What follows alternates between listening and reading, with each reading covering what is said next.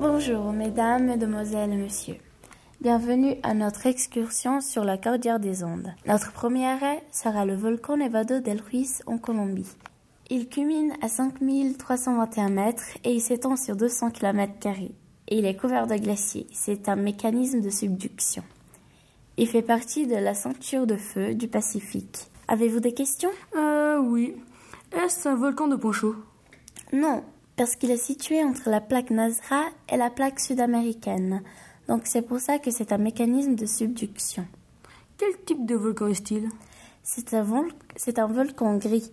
Donc il est explosif et sa lave très visqueuse. Mais est-il actif? Oui, car sa dernière éruption était le 13 novembre 1985. Y a-t-il eu beaucoup de dommages? Oui, la ville d'Amero fut dévastée et il y a eu 23 000 morts. Et comment cela s'est-il passé? L'éruption s'est passée la nuit, quand la plupart des gens étaient au lit. Il n'y avait pas eu d'éruption depuis 150 ans, alors les habitants furent pris par surprise. Les autorités n'ont pas essayé de faire évacuer la population?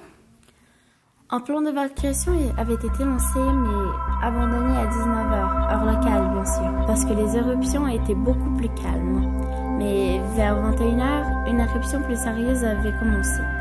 Les laves coulaient à 50 km/h, les autorités n'ont pas eu le temps d'avertir la population. Et alors, toute la ville d'Amero fut complètement dévastée à 23h, heure locale. Les habitants proches du volcan n'ont pas peur d'habiter là-bas? Oui, mais cela comporte plusieurs avantages, car il y a eu car il y a beaucoup de touristes qui s'y rendent pour l'alpinisme, les randonnées, des sports d'hiver ou des excursions. En plus, le sol est très fertile. D'autres questions? Euh, non, tout est bon, merci. Alors en route.